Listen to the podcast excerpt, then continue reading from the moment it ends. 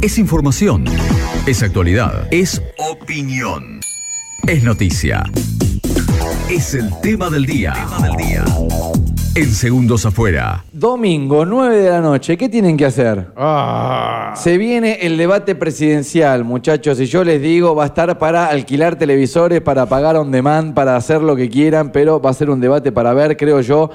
Prepárate, Anto, el tema de puntos de rating y OPE, creo que va a ser el que más puntos de rating va a marcar de los Sí. tres debates que se van a dar, por lo menos en este año, ¿no? Antes de las PASO, antes de las elecciones generales. Bueno, de los candidatos presidenciales Sergio Massa, de Unión por la Patria, y Javier Milei, de la Libertad Avanza, quedaron en la recta final en este bendito balotage que se va a dar en el próximo domingo 19 de noviembre.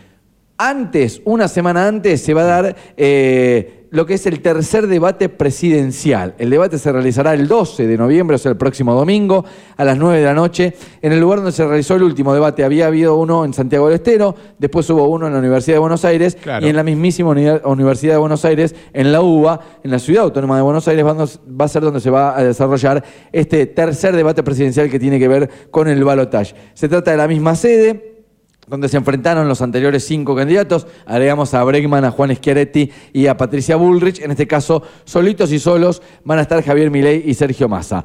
Ejes temáticos para el próximo debate, 9 de la noche de domingo. A diferencia de los debates presidenciales que tuvieron tres ejes temáticos, los ida y vuelta, los pedidos de, de respuesta y todo lo demás, van a ser seis ejes temáticos a saber. A ver. Tema número uno. Van a tener que hablar los candidatos a presidente de qué país vamos a tener en lo económico.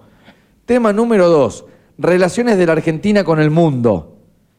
Yo en estos dos temas ya estoy viendo muchas diferencias entre un candidato y otro. Tema número tres. Educación y salud.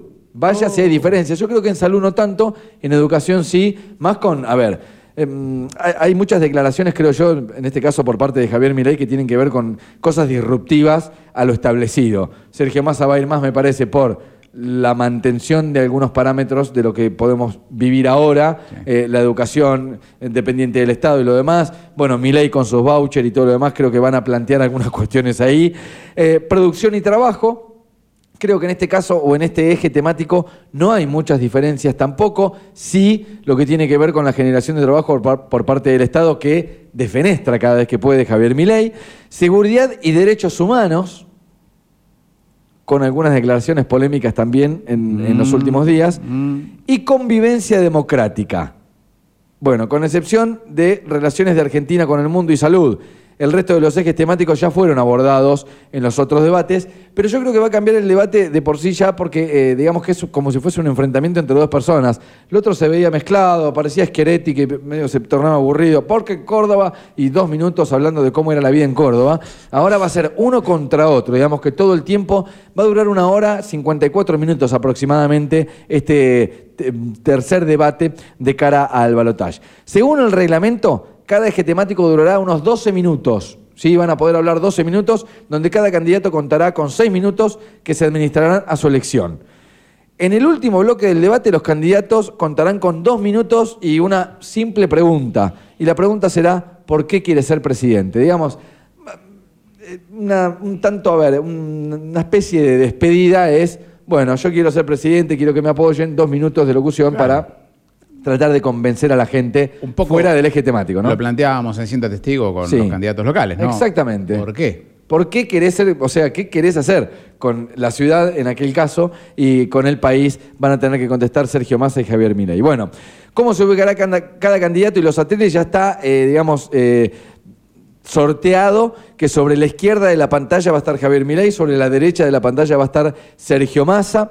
Eh, por otro lado, la aparición de los candidatos con las gráficas para los debates presidenciales desde la óptica del espectador será Sergio Massa y Javier Milei, Sergio Massa por la izquierda y Javier Milei por la derecha. Ya están sorteados también los órdenes en el bloque 1, por ejemplo, en la apertura y presentación, el primero en hablar va a ser Sergio Massa, el segundo va a ser Javier Milei y así van a ir en un contrapunto entre los dos candidatos que, repito, están en competencia para meterse, eh, bueno, que están en el balotaje, dicho sea de paso, para ser próximos presidentes de la República Argentina. Moderadores va a haber nuevos moderadores en el debate de, de esta segunda vuelta. Serán cuatro los moderadores. Luciana Geuna de Canal 13. Va a estar Pablo Viña de la TV Pública. Erika Fontana de Telefe y Antonio Laje de América. La función de los moderadores digamos que no tienen demasiada intervención, más allá de un ordenamiento, de pedir la palabra o de tener la palabra, mejor dicho, por sobre todos los candidatos, si hay una discusión, si hay un paso de tiempo o todo lo demás, el único micrófono que va a quedar abierto va a ser el, del, moderador, justamente para moderar esa discusión y para marcar los tiempos y, y repetir continuamente el reglamento, los derechos a réplica y todo lo demás. Bueno, ¿qué dice la ley sobre si un candidato no asiste al debate? Yo no creo que sea el caso. Pero ¿qué pasa, por ejemplo, si uno, de los candidatos no asiste al debate presidencial? Bueno, todo lo que es el espacio publicitario, ¿vieron cuando ustedes escuchaban en la campaña espacio cedido por la Junta Nacional Electoral o la Cámara Nacional Electoral?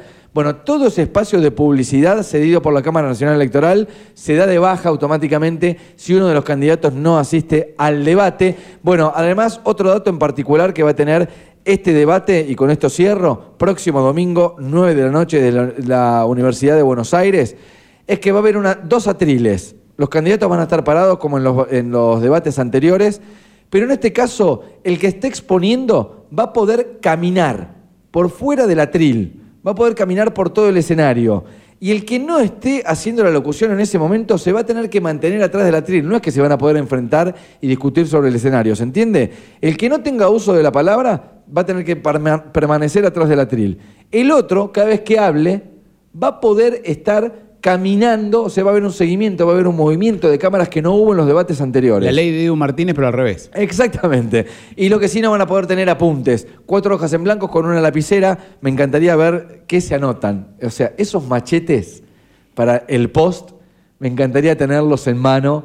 Eh, así como en algún momento, por ejemplo, Milei le regaló el discurso a Alejandro Fantino. Sí. Me gustaría saber qué anotan durante el debate. Yo creo algún apunte sobre alguna palabra referenciado a alguna respuesta que van a querer dar luego, pero no van a poder tener ningún aparato electrónico ni nada que los apuntale a la hora de dar el discurso. Comprar manteca. Hora 50 es la lista de, de los mandados. Me olvidé, dijo. Hora 54 de debate, pienso yo y creo lo mismo, y lo dije en el pase, un debate que va a dirimir mucho de los indecisos que hay hasta esta parte. El próximo domingo, creo yo, se va a inclinar la balanza para un lado o para el otro. Veremos quién es el ganador. Domingo 9 de la noche por muchos canales. Eh, creo yo va a ser uno de los debates más vistos de, de lo que es este año 2023.